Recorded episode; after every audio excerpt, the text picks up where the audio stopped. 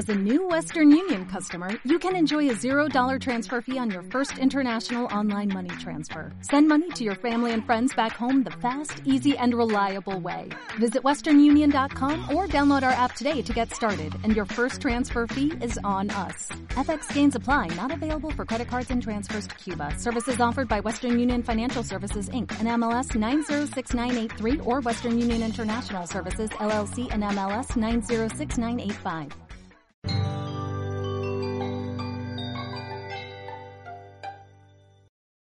Buenos días, Margarita Rosa, ¿cómo estás?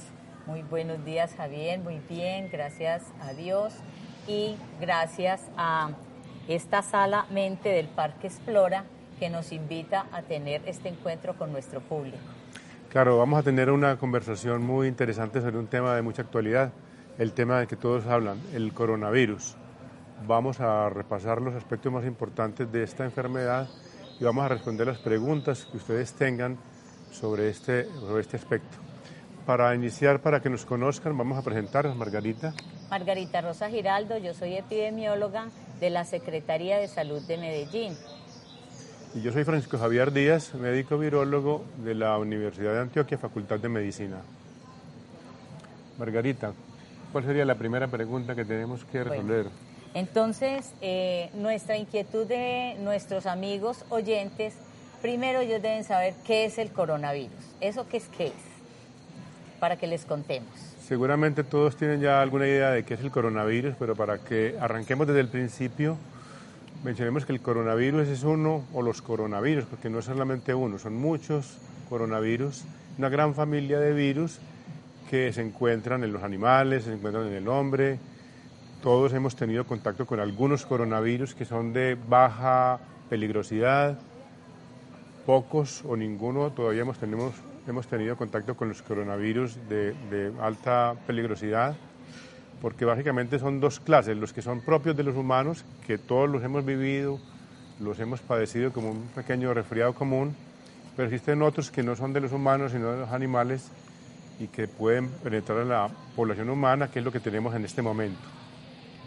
Eh, Javier, eh, la gente dice, bueno, entonces esos coronavirus es que vienen, fue que llegaron de los animales, porque era que no estaban aquí en el ambiente, ¿qué es lo que pasa con esos, con esos virus? Sí, precisamente, precisamente por eso son, son peligrosos, porque no son eh, virus que están habituados a, a infectar a los hombres, sino a los animales, concretamente a los murciélagos, y por alguna circunstancia del, del, del, del diario vivir en China pasaron del animal, de la, del murciélago a la población humana, rápidamente se dispersaron allá y ahora nos están causando estos problemas que estamos afrontando aquí en todo el mundo realmente. Bueno, entonces la gente está preocupada, ya tenemos el virus aquí circulando en, el, en China, en otras ciudades del mundo, ya nos está entrando, eh, tenemos algunos casos por aquí en el país, entonces es importante contarles a nuestra gente cómo se transmite ese virus en la población.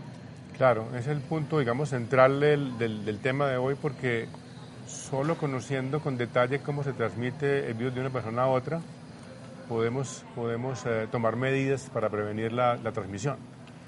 Básicamente hay dos formas grandes de transmisión. La una por vía aérea, que ocurre cuando estamos cerca de otra persona que estornuda o que tose y que obviamente tiene el coronavirus en su, en su cuerpo, esta persona va a expulsar pequeñas goticas de saliva con la tos, con el estornudo, que se van a dispersar en una distancia muy corta, uno o dos metros no más, pero si respiramos el aire por donde está saliendo eh, o, o, que está contaminado con estas goticas originadas en el, en el árbol respiratorio de la persona infectada, pues nos vamos a contagiar. Esa es la primera forma de transmisión. O sea, la, la, otra yo creo que tú la conoces mejor que yo. O sea que cuando yo ya me contagio, ¿qué, puedo, qué síntomas puedo tener? Bueno, puedo Eso. tener eh, síntomas leves o síntomas graves, eh, dependiendo de varias razones, de varias, de varias cosas, sobre todo de la edad y de las enfermedades previas que tengamos. Pero no, no, no quería pasar a esto antes sin hablar de la otra forma de transmisión, y es por contacto, ¿no?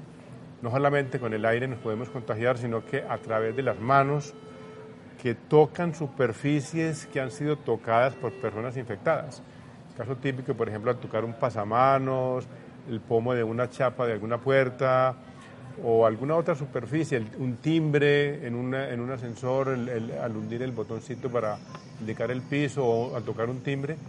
Si antes de nosotros hubo una persona infectada que tocó el mismo timbre, que pasó la mano por el mismo pasamanos o se, o se agarró de la misma superficie que nosotros nos agarramos, pues vamos a tener otra forma de contagio de, la enfermedad. Entonces miren que esto es muy importante que tengamos en cuenta, que nuestro público se entere que si yo tengo síntomas respiratorios, como puede ser un coronavirus, pueden ser otros virus que tengamos en, el ambiente. De igual manera, todos estos virus pueden estar infectando las superficies o las áreas de contacto cuando yo estoy infectado. Por eso es tan importante lo que son las medidas de prevención. Cuando yo tengo el virus, tengo una infección, tengo una sintomatología, porque estamos hablando siempre de las medidas de prevención. Ese lavado de manos, ese cubrimiento de la boca y nariz con una mascarilla para evitar ese otro contagio que tendríamos. O sea, si yo ya estoy infectada, tengo que prevenir para que no se contagien los demás.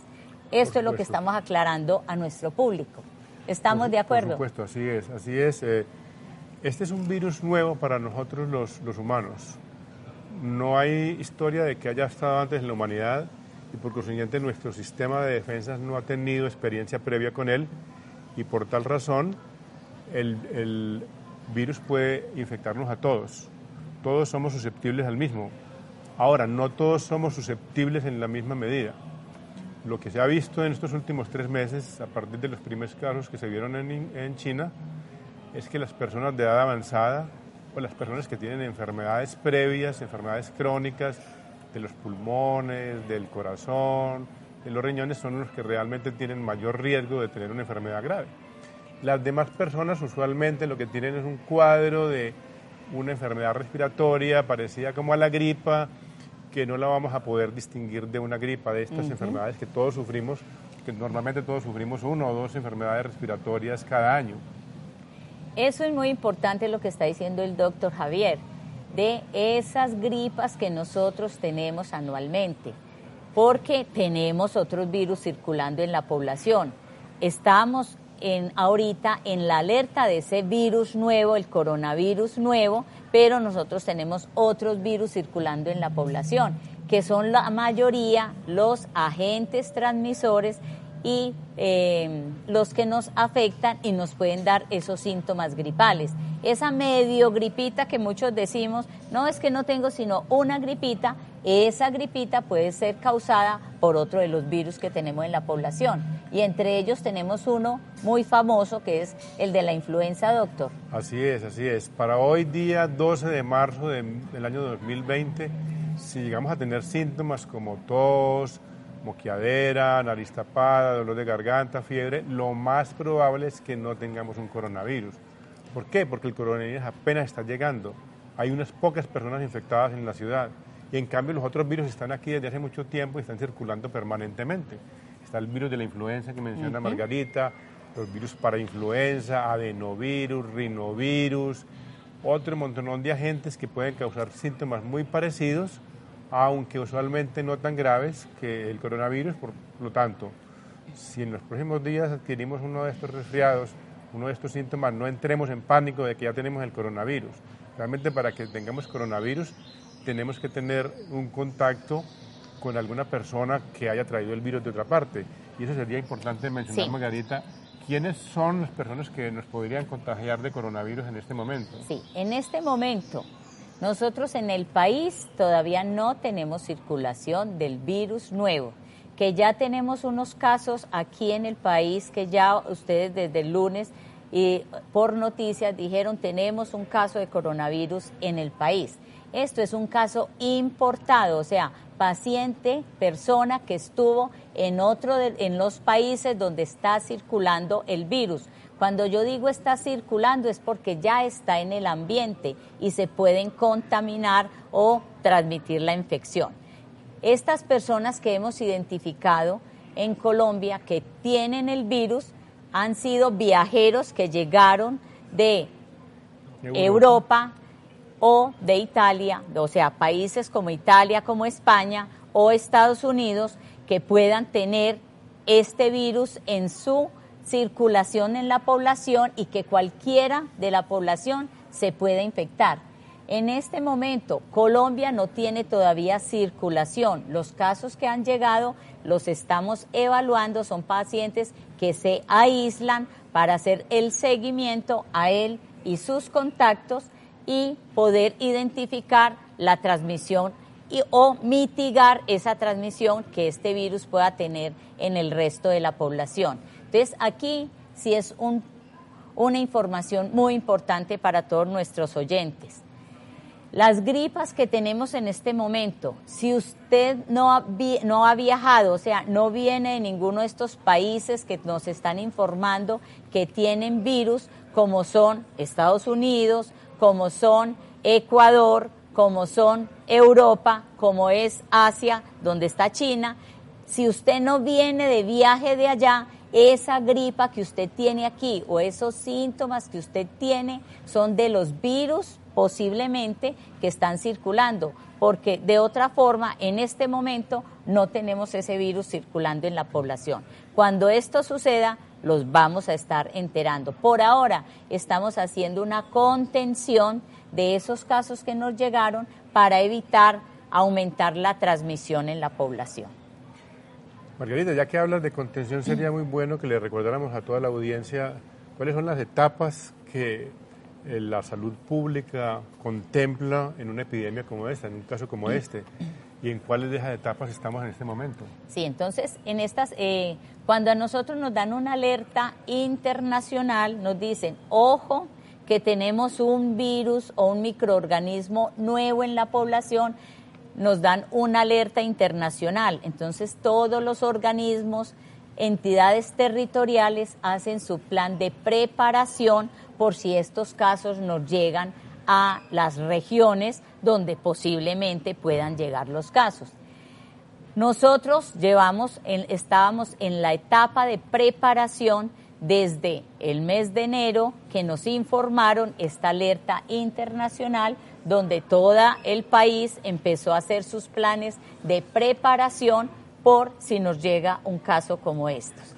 En esta fase, nos, ustedes escucharon que ya tenemos pandemia en la población. ¿Eso qué quiere decir? Que el virus ya no está localizado solo en un continente, sino que ya lo tenemos en varios de los continentes en, en la población. Por eso ya estamos hablando de una alerta internacional, una pandemia. ¿Qué estamos haciendo los, estados y los organismos donde todavía no, no estamos? Estamos ya en esa fase de contención para mitigar al máximo la circulación del virus y no nos dé a una población muy, o sea, que el virus se nos disemine y sea la población toda al mismo tiempo. Entonces, ir en fase de estas preparaciones es ir conteniendo el virus.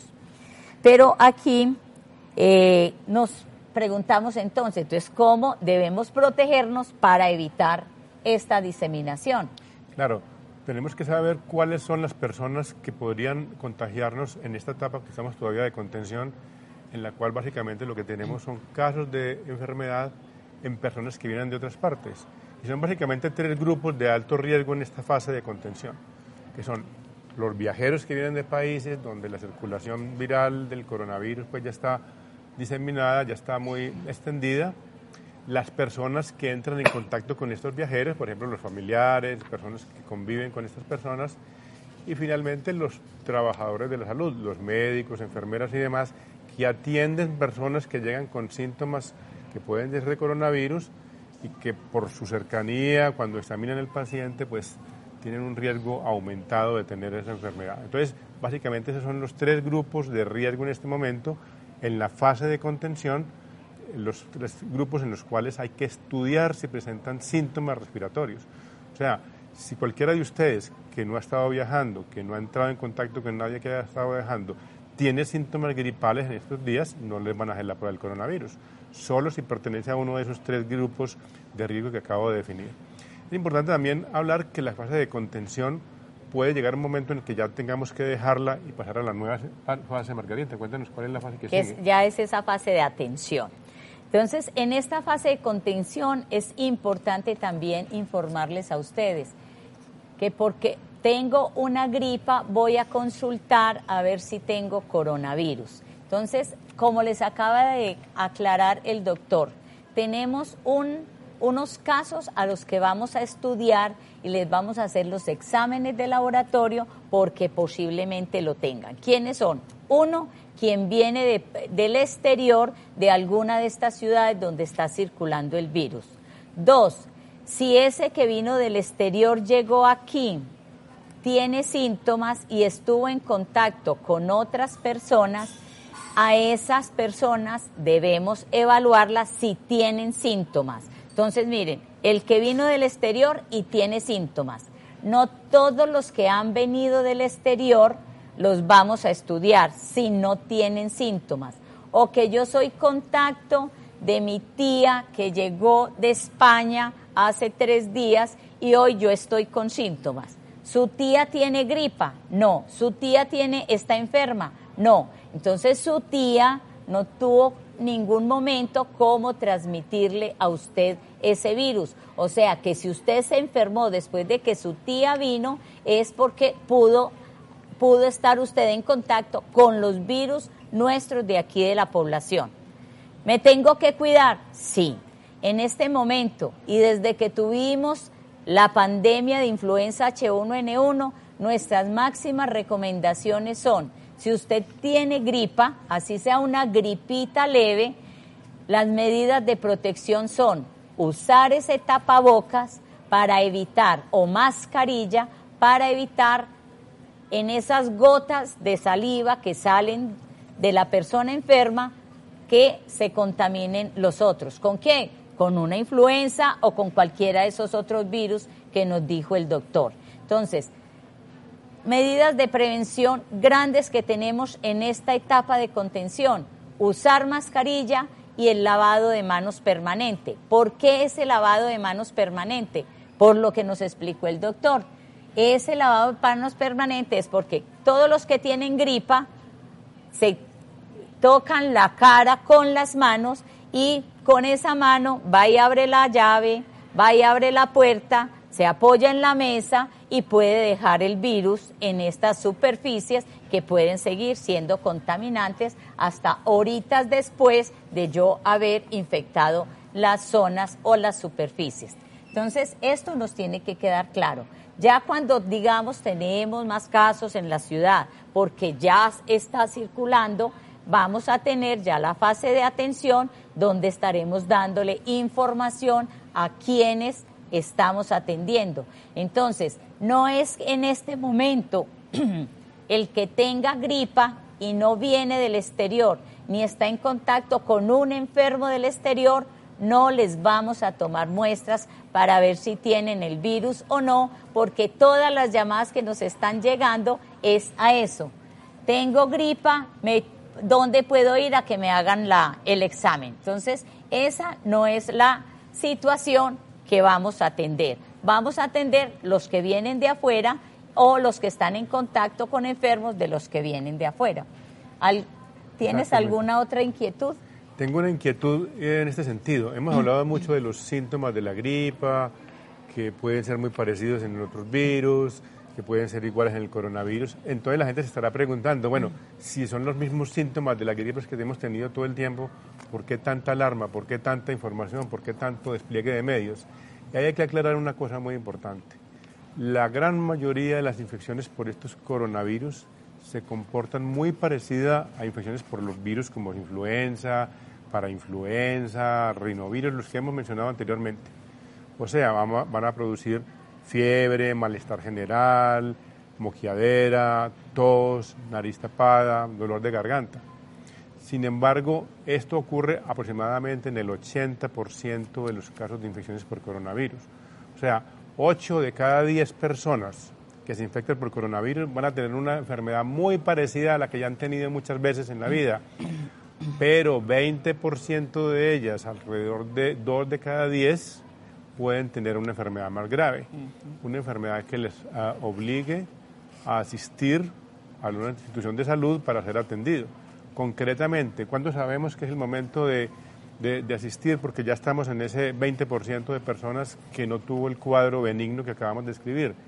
Cuando empezamos a tener dificultad para respirar. O sea, la persona, el adulto o el niño, la persona que tiene esta forma, digamos, grave de la enfermedad, va a estar respirando más rápido y con dificultad. Este tipo de, síntomas ya indica que hay una alarma, que tenemos un caso que no es benigno, que es un caso potencialmente grave y que necesitamos asistir a las, a las eh, entidades de salud. Javier, mira, aquí nos hacen varias preguntas nuestros oyentes. Entre ellas están, sí, tenemos niños y eh, los bebés los dejamos en casa y no mandarlos a la guardería. En este momento, si los niños tienen síntomas gripales, es mejor no mandarlos ni a la escuela ni a las guarderías. Y creo que muchos de ustedes escucharon la intervención de nuestro señor presidente hoy, donde dice fue muy enfático en decirle a la comunidad, si usted tiene síntomas respiratorios, al máximo no vaya a su lugar de colegio, sobre todo el personal, la población infantil. Entonces, esta es una de las informaciones que tenemos, perdón, para la población en general. Si usted tiene síntomas gripales y tiene que ir a laborar, si podemos manejar estrategias como las de teletrabajo, sería importante tener estas estrategias en las empresas para que no expongamos el resto de personas que tenemos allí. Si recomendamos no viajar a estos países, Europa u otros países que tienen circulación de virus, en este momento la mayoría de los en los países están restringiendo estos vuelos. Lo que sí es, la recomendación es, si usted no tiene obligación, o sea, no es una emergencia que usted tenga que salir, es mejor posponer estos viajes. Si va a salir con todas las medidas de protección. ¿Qué más nos preguntan? Si el contagio del, coronavirus puede decaer en algún momento. Claro, obviamente. Claro, eh, es lo que se ha visto, por ejemplo, en la China, donde se inició el brote en los momentos más críticos, en el mes de enero, principios de febrero, estaban ocurriendo mil, dos mil casos nuevos todos los días. En este momento, y gracias a esas medidas muy estrictas que incluso el gobierno chino para limitar el contacto entre personas, se logró disminuir el número de casos diarios a unos pocos, unas pocas decenas, digamos 50, 100 casos diarios nuevos, que es mucho menos de lo que tenían. Y esta situación en China precisamente es la que nos eh, da esperanzas de que realmente las medidas de aislamiento que estamos diciendo, el uso del tapabocas, el, evitar salir de la casa si estamos enfermos, el lavado de manos, sí son efectivas y pueden ayudarnos a restringir el número de casos que tengamos de coronavirus acá en los próximos meses en Colombia y eventualmente a disminuir el número de personas que pueden fallecer. Nuestro oyente también pregunta si tenemos preparación eh, para atender en los aeropuertos. Desde que estamos en la fase de preparación, estamos dando educación a todas nuestras terminales portuarias para que los empleados estemos, estén pendientes de las personas que viajan, sobre todo que llegan de estos otros países y tienen algún síntoma, para empezar desde allí las medidas de contención. Y la otra pregunta es si la persona tiene el virus pero no tiene síntomas, que es una de las eh, preguntas que se hacen eh, nuestro público, entonces, ¿cómo es que es eh, la transmisión? Entonces, aquí queremos que ustedes también sepan que nosotros tenemos unos periodos de incubación, o sea, que yo me puedo infectar con el virus, ese virus poder tener una reproducción en mí, pero que yo no manifieste síntomas, como dijo el doctor, y puede que yo no sea transmisora. Entonces, hay un periodo en que yo me puedo contaminar y hay otro periodo en que puedo tener síntomas. ¿Cuándo puedo transmitir ese virus de una persona a otra? ¿Con síntomas o sin síntomas? Precisamente coincide el periodo de los síntomas, coincide con el periodo de máximo riesgo de transmisión. O sea, si venimos de alguna parte donde nos hemos contagiado, van a pasar un, un número de días, cuatro, cinco, seis días en que no vamos a tener síntomas. Estamos en lo que llamamos el periodo de incubación, todavía no estamos enfermos. Tenemos el virus, pero no lo podemos transmitir. Cuando ya inician los síntomas, como la tos, el dolor de garganta, la estornudadera, ya ahí sí somos personas contagiosas y podemos transmitirlo. Ahí es en el momento en el que tenemos que empezar a usar el tapabocas. Es el momento en el que, en la medida de lo posible, debemos quedarnos en la casa y en el momento en el que tenemos que tener mucha precaución para no estornudar o toser en las personas que, eh, cuando tenemos personas en nuestro entorno, ¿cierto? Sin embargo, puede ocurrir el momento en que no tengamos el tapabocas puesto y tengamos la necesidad de toser, Margarita. En ese caso, ¿qué podemos hacer? Entonces, recuerden, si yo en este momento tengo que toser, no tengo el pañuelo, no tengo tapabocas, una de las medidas de higiene que hemos dicho, toser en el codo. ¿Para qué? Para evitar tirar esto hacia afuera. Una, otra recomendación, todos debemos en este momento estar utilizando nuestro, eh, nuestros pañuelitos desechables porque si no lo tengo, tengo que toser encima del codo. Nuestros pañuelitos desechables también nos sirven para cuando alguien está tosiendo, estornudando y no está mm, manejando sus medidas de prevención, yo tener mi pañuelito y cubrirme yo. ¿Quiénes debemos usar la mascarilla? Esa mascarilla es solamente para las personas que están enfermas. No toda la población va a usar mascarilla, solo aquellos que tienen síntomas gripales para evitar como dice el doctor, porque ya tiene síntomas, o sea, ya es transmisor de estos virus. Entonces, estos son los que usan la mascarilla, para que por favor, porque esto sí es algo que nos está pasando en la población, es que todos nos estamos yendo a mercar las mascarillas y estamos dejando nuestras instituciones sin provisión.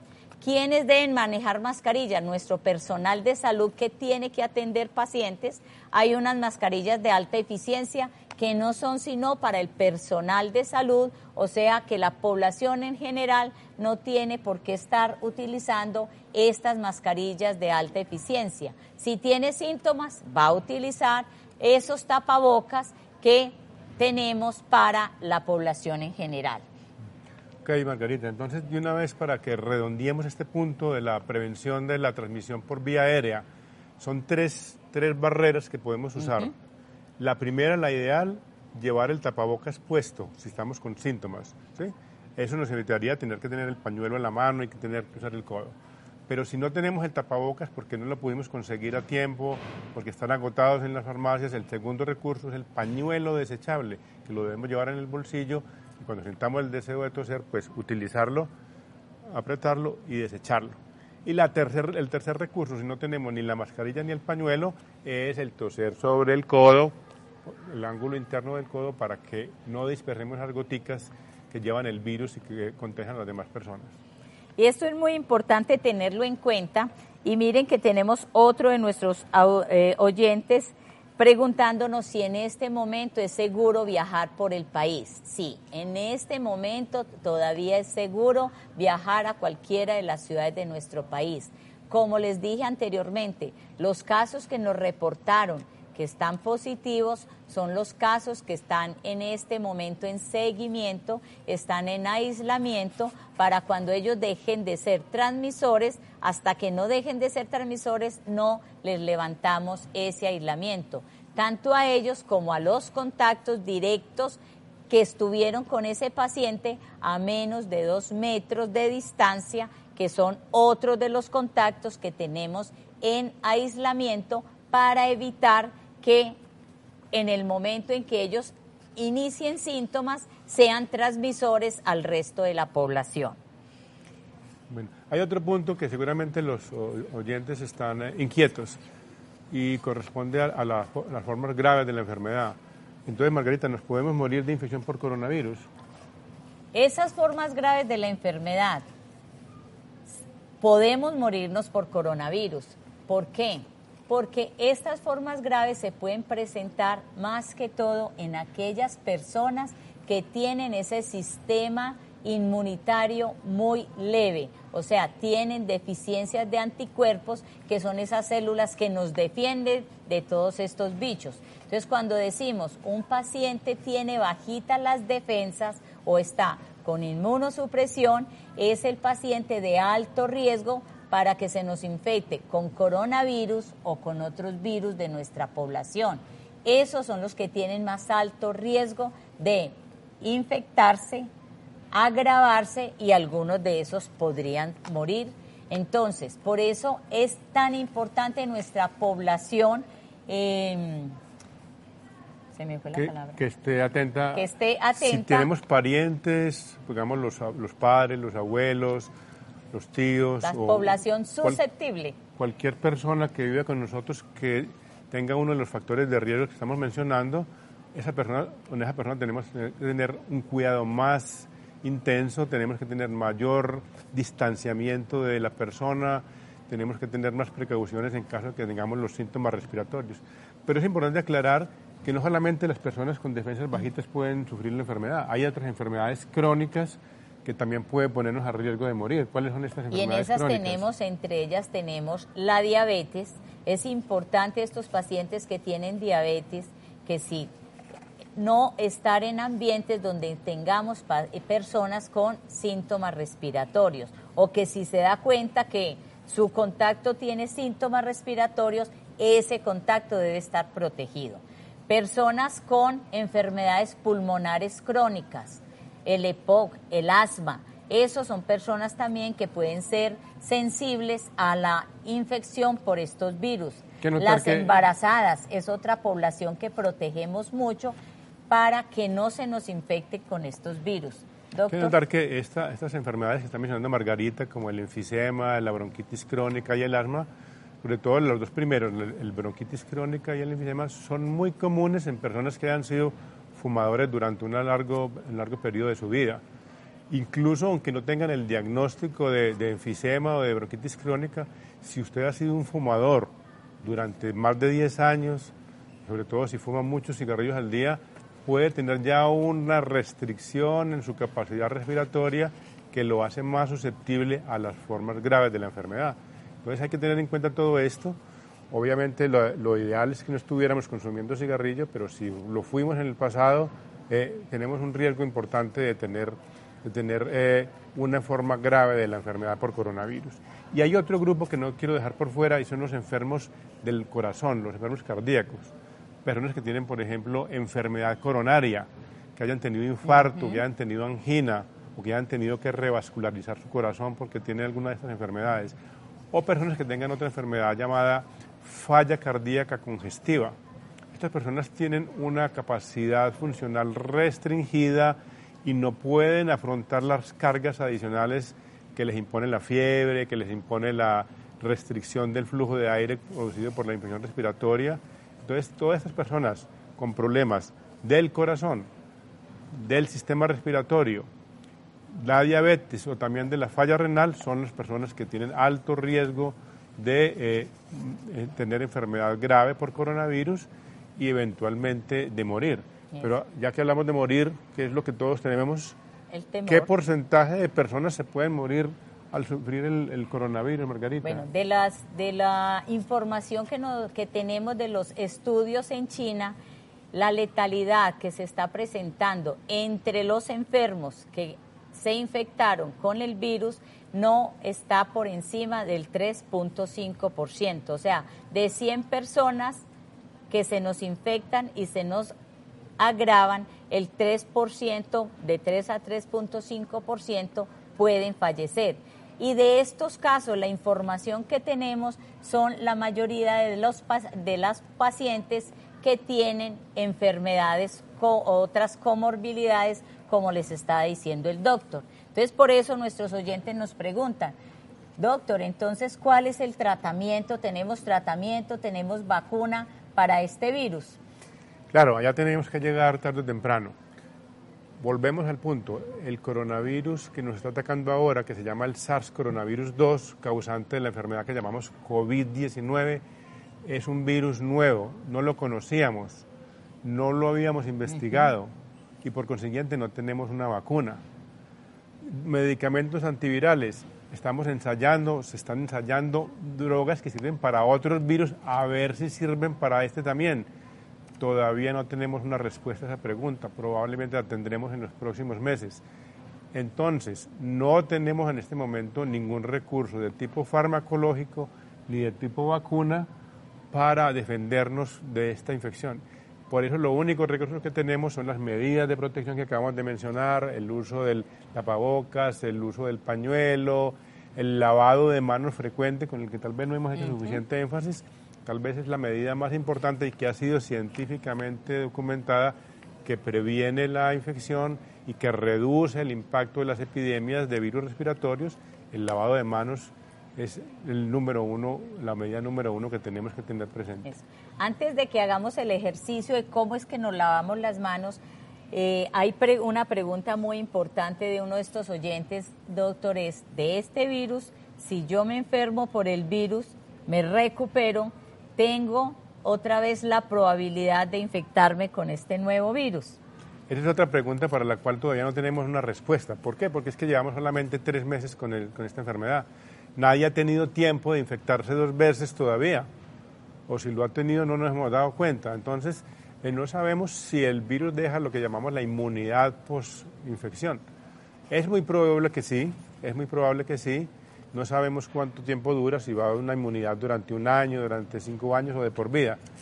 Pero eh, eso lo tendremos, esas respuestas las tendremos en los años siguientes cuando tengamos más investigaciones con respecto a este, a este virus. Eso es muy importante. Entonces recuerden, es un virus nuevo, está en estudio, tanto su replicación como virus y hasta cuánto lo podemos tener vivo en, la, en el medio ambiente. Segundo, qué vacunas podrían servirnos una vez este esto es parte del trabajo que se está haciendo en el laboratorio y los antivirales, o sea, nada de eso tenemos todavía porque es un virus nuevo.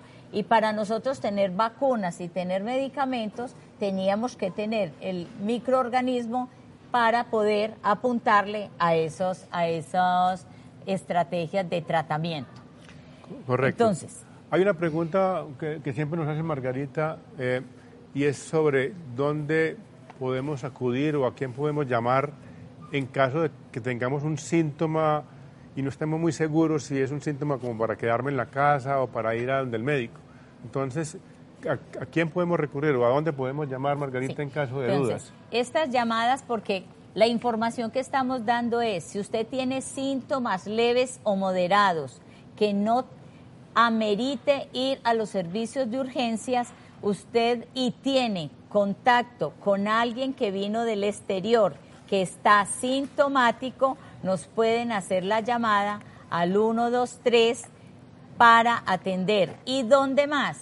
Nuestras aseguradoras desde el día de hoy están eh, instalando las líneas de telefónicas para que la población llame a su red de servicios y no tenga que desplazarse a los servicios de urgencias. Pero recuerden, los dos, eh, los dos criterios, porque vine del exterior y siento síntomas, o porque estoy en contacto de alguien que está en mi casa, que vino del exterior y tiene síntomas. De resto, no nos congestionen tampoco estas líneas telefónicas porque también tenemos en este momento estas dificultades. Bueno, entonces vamos a hacer el ejercicio, doctor, de cómo es que debemos lavarnos las manos. De las estrategias que nos está diciendo China que han sido efectivas son estas medidas de prevención. Si usted tiene síntomas, se pone la mascarilla y el lavado de manos permanente.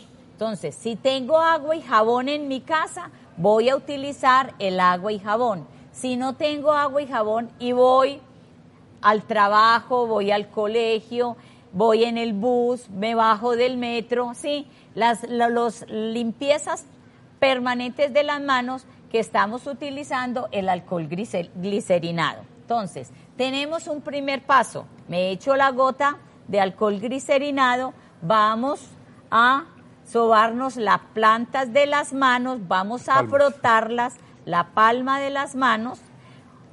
Este ejercicio con seguridad no demora más de un minuto. Vamos a mirar cuánto dura.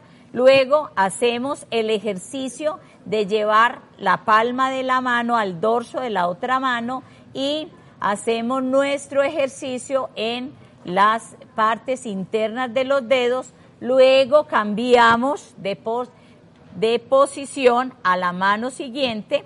Entonces estamos quitando todos estos microorganismos que tenemos dentro de nuestros dedos. Otro ejercicio es continuar, limpiarnos todo el puño, luego tanto en mano derecha como en mano izquierda, luego la punta de los dedos, o sea, las uñas, luego la mano izquierda, volvemos este y ya tengo unas manos limpias. Estas manos limpias es la que necesitamos que todos ustedes tengan diariamente para evitar que con esas manos sucias usted se lleve la mano a las vías respiratorias y tenga la transmisión de los virus. ¿Queda esto claro, doctor? ¿O algo sí, más queda claro, pero hay una pregunta que al respecto hacen mucho las, personas. Bueno, pero entonces está el lavado de manos y está el gel antibacterial. ¿Cuál de los dos debo usar? es importante entender que el gel antibacterial es el sustituto del lavado de manos para cuando no tenemos un lavamanos en, las cercanías. O sea, yo me bajo del bus yo bajo una escalera tocando el, el, apoyamanos y llego a un punto donde no hay lavamanos. ¿Qué puedo hacer en ese momento? Uso el gel antibacterial que lo puedo llevar en el bolsillo. Yo no puedo llevar el lavamanos en el bolsillo, pero el gel antibacterial sí. Entonces el gel antibacterial me esteriliza las manos transitoriamente mientras podemos llegar a un baño, a un servicio sanitario, donde podemos hacer el lavado con agua y jabón, que es la mejor forma de eliminar el virus de nuestras manos. Muy bien. Eh, Margarita, eh, otra pregunta que surge en estos días es, ¿puedo asistir a eventos deportivos? ¿Puedo asistir a funciones de teatro? ¿Puedo ir a lugares donde hay muchas personas? ¿Qué podemos decir en este momento de eso? Bueno, en este momento y el anuncio que nos hizo nuestro señor presidente hoy es van a quedar cancelados eventos masivos de más de 500 personas. Esta fue la, eh, la información que nos dio nuestro presidente hoy.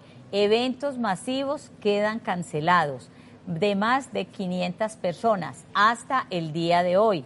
Día a día nos vamos a estar pronunciando, nuestras entidades territoriales van a estar pronunciando a medida que vamos pasando del ejercicio que estamos haciendo de la contención de este virus en la población. Otra pregunta que nos están eh, haciendo es si esta enfermedad deja secuelas. Bueno, eh, no. Eh, tenemos poca información porque como sabemos solo llevamos tres meses de la epidemia. Entonces, secuelas a largo plazo no la podemos saber todavía porque no ha habido persona que pase más de, tres meses con la enfermedad. Aparentemente no. Aparentemente, eh, después de que se recupera la persona de su problema respiratorio, puede salir del hospital y no tiene mayor complicación. Sin embargo, falta más tiempo y más investigación en este aspecto para poder decirlo. Sin embargo, basados en la experiencia de otros coronavirus que existieron en el pasado, eh, eh, la lo más probable es que no sea una enfermedad que deja secuelas, es una enfermedad que aguda, que se sufre durante una o dos semanas y luego se desaparece del todo. Eso es muy importante. Eh, ¿Qué más preguntas tenemos, Había otra pregunta. Si es propenso a alguien que tenga VIH positivo que pueda infectarse y no detectarse el, el virus. Y esa pregunta la quiero responder yo. Hasta el momento lo que se ha visto en los países que ya han pasado las fases eh, iniciales e intermedias de la, de la, de la epidemia es que estas personas con VIH no son un grupo de riesgo eh, importante, especialmente si están con su tratamiento al día, que están controlados pues, con los medicamentos que se dan para esta enfermedad, que en otra época no teníamos nada que darles, pero hoy en día existen tratamientos muy efectivos para la infección por el VIH y el SIDA. No obstante lo anterior, como Margarita decía ahora, cualquier persona que tenga algún problema con su sistema de defensas debería extremar las medidas de precaución, porque no queremos ser los primeros en mostrar que un problema de este tipo también puede favorecer las formas graves de la enfermedad. Entonces, ninguna precaución queda corta en estos casos, pero no podemos decir que una persona que está infectada con el virus de la inmunodeficiencia humana o sea, va a morir por el coronavirus. Probablemente no va a ocurrir eso. Muy bien, doctor. Bueno, es otro, otra información que tenemos de los estudios que se han hecho en China es el 80% de los que se nos infectan pueden tener síntomas leves a moderados, o sea, el 80% que se nos infectan posiblemente son los que no van a tener que ir a ningún servicio de salud. Y estos son los que hacemos el seguimiento, el monitoreo telefónico. Exactamente. Y también existe la posibilidad de que un porcentaje de las personas infectadas ni siquiera tenga algún síntoma de, ninguna naturaleza. Esa parte todavía no la, no la sabemos porque normalmente las pruebas que hay se utilizan solamente en personas que están enfermas. No sabemos si personas que han tenido contacto con un enfermo y que nunca desarrollan síntomas, realmente fue que no se infectaron o que se infectaron y tuvieron lo que llamamos una forma asintomática o inaparente de la enfermedad. Esa respuesta la tendremos dentro de pocos meses a medida de que tengamos más recursos para conocer esta enfermedad. Entonces los invitamos siempre a tener información de primera línea de lo que está sucediendo con el coronavirus. Vamos a ser responsables, vamos a ser responsables para manejar estos mensajes que ustedes están mandando por WhatsApp que nos están afectando para la información de la comunidad. Entonces, todos, la mayoría de nuestros oyentes tienen un celular y tienen acceso a entrar a las páginas de la Organización Mundial de la Salud, del Instituto Nacional de Salud, del Ministerio, donde nos están dando información, esos casos, donde los tenemos, esos casos, cómo se transmiten y cómo está circulando el virus en las diferentes ciudades del mundo para que no manejemos otra información. Que si estoy en contacto con un chino que trabaja en mi casa, me voy a infectar. No, si el chino no vive aquí, es de aquí, podemos seguir conviviendo con ellos común y corriente, porque él no va a estar infectado. Miren que mandan estos mensajes que no podemos ir a los restaurantes chinos esto tampoco lo debemos seguir manejando. las personas que vienen de acá de los países asiáticos, que los tenemos aquí hace mucho rato, nosotros convivimos con estas personas del extranjero hace mucho rato y mientras ellos no estén enfermos ni hayan salido nuevamente a sus ciudades, no tienen ningún riesgo de estarnos transmitiendo nada. Entonces, por favor, son los mensajes que estamos dándole a nuestra población, que no exageremos en información que no es verdad, que estemos bien informados, porque la desinformación es el mayor riesgo epidémico que tenemos, de que todos ustedes eh, nos unamos a dar mensajes positivos para que nuestra población sepa manejar sus medidas de prevención cuando lo necesitamos. ¿Tenemos algo más que decir, doctor? Sí, igualmente eh, no tener temor de que porque un paquete que viene de Europa, que viene de Asia, con alguna mercancía, con algún encargo que, nos hicieron, no tengamos temor en abrir el paquete, por ahí no se va a contagiar el, el, virus. El problema es el contacto con las personas directamente o con cercanía de la persona que tiene la infección. Entonces no tengamos miedo a eso, no tengamos miedo de ir a los restaurantes chinos, ahí no vamos a adquirir la infección, tampoco se transmite por por el alimento, entonces no, no eh, tomemos estas medidas de precaución innecesarias que lo que van a hacer es discriminar a una población o discriminar a un cierto sector del, o cierta raza y eso no, no, es la, no, es la, no es la idea actualmente. Yo quisiera hacer énfasis antes de, de, cerrar en una cosa muy importante. Las medidas que hemos mencionado de protección del lavado de manos, del uso del tapabocas, del uso del pañuelo desechable, eso no va a cambiar en los meses siguientes, eso va a seguir por todo el año y para los años siguientes nos va a seguir sirviendo. Sin embargo, algunas de las medidas que hemos dicho, por ejemplo, si necesitamos o no necesitamos hacernos la prueba del, coronavirus, va a depender en parte de la, etapa en que estemos.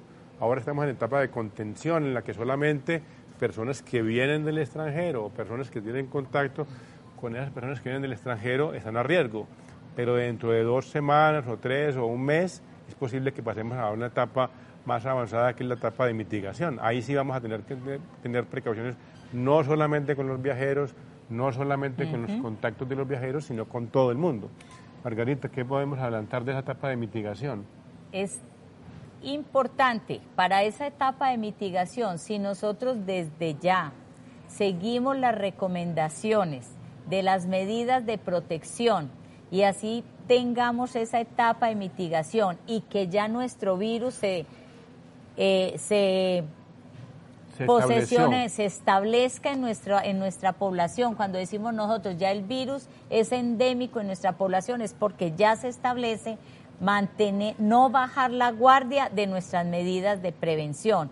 Las vamos a mantener, que fue un mensaje que quisimos mantener desde la pandemia pasada, que si usted tiene gripa, maneje su mascarilla y no, no logramos posicionar la mascarilla en las personas que tienen gripa en nuestra población, cosa que si tiene, por ejemplo, países eh, orientales que toda persona que tiene gripa, independiente del virus que esté circulando, siempre maneja sus medidas de protección. Entonces, en todas las fases de eh, la epidemia tenemos que manejar las medidas de protección y ese es uno de los mejores eh, métodos o estrategias para mitigar la circulación del virus y evitar que estas personas que tienen esas otras comorbilidades, o sea, nuestra población sensible, se siga infectando. Otra pregunta que se puede hacer la gente eh, que lee las noticias y que sabe que en países como Italia, como España, se han tomado medidas muy drásticas, por ejemplo, cerrar las escuelas, las universidades, las guarderías, suprimir todos los eventos deportivos y todo eso, que si eso va a ocurrir entre nosotros, pues realmente no lo sabemos en este momento. Sí, por eso ya les acabo de informar la intervención que hizo nuestro señor presidente esta mañana, que ya dio una alerta, no se van a hacer em, actividades o eventos eh, masivos por ahora por más de 500 personas. Estos mensajes van a ir aumentando a medida que nuestro alrededor, sea el país o sea nuestros países vecinos, incrementen los casos. Entonces, vamos a oír noticias tanto al mediodía como en la noche y en la mañana para escuchar las alertas que están haciendo nuestros gobernantes para la población. Así es, esta es una situación nueva para todos, para toda la población, para los que trabajamos en el sistema de salud, para los que trabajamos en educación, en la gobernación. Tenemos que ir aprendiendo día tras día y tener que ir actualizándonos día tras día a través de las noticias oficiales de los comunicados del ministerio, de los comunicados presidenciales, del gobernador, del alcalde, para que estemos al día con las medidas que están tomando. Es posible que en el día de mañana o en las próximas semanas haya que tomar medidas más drásticas, entonces hay que estar atentos en qué momento, por ejemplo, se cierran las universidades o las escuelas. Eso podría ocurrir o podría no ocurrir, pero tenemos que estar pendientes día tras día en las noticias para que estemos actualizados en las, en las eh, precauciones que hay que tomar adicionales. Sí, bueno. Entonces, preguntan, si la entrada es por los aeropuertos, ¿qué controles estamos haciendo? Es una de las estrategias que se incrementaron las medidas de control a través de los aeropuertos. Los trabajadores de los aeropuertos están pendientes de todo este personal que viene en las aerolíneas desde que el paciente, las personas se suben al avión, se incrementaron las medidas de protección y de factores de riesgo que estén sucediendo en, esta, en estos pacientes que presenten síntomas. Entonces, muchos de estos pacientes que tienen síntomas, algunos de ellos puede que no puedan subirse a una aerolínea de estas. Si no tienen los síntomas, ellos pueden venir y pueden presentar los síntomas cuando lleguen. Entonces, ustedes se están dando cuenta que en los aeropuertos les están tomando, por ejemplo, temperatura a las personas que vienen de estas ciudades donde está circulando el virus. Esto es para responder a las preguntas que están haciendo, porque muchos dicen que en los aeropuertos no estamos tomando las medidas y se han intensificado, sobre todo en estos últimos tres días, se vienen intensificando las medidas de control para evitar al máximo esta transmisión. Así es, así es, eh, Margarita. Esas son las medidas que, que en cualquier momento de la epidemia siempre la vamos a tener. Como decía hace un momento, las medidas higiénicas sobre el lavado de las manos, sobre la tos, eso va a ser no solamente durante toda la epidemia, sino indefinidamente, porque estas medidas nos podían haber prevenido seguramente muchas infecciones anteriores y eh, después de que pase el coronavirus igual vamos a tener que seguir utilizando. Yo creo que ya vamos cerrando, Margarita. Sí, vamos cerrando y que todos se vayan con el mensaje, manos limpias, prevención de muchas infecciones. Y estar atentos a las noticias, a los comunicados oficiales. Muchas gracias a todos nuestros oyentes. Gracias a todos, gracias al Parque Explora y a la Sala eh, Mente del Parque Explora. A la Sala Mente del Parque Explora, muchas gracias por esta invitación.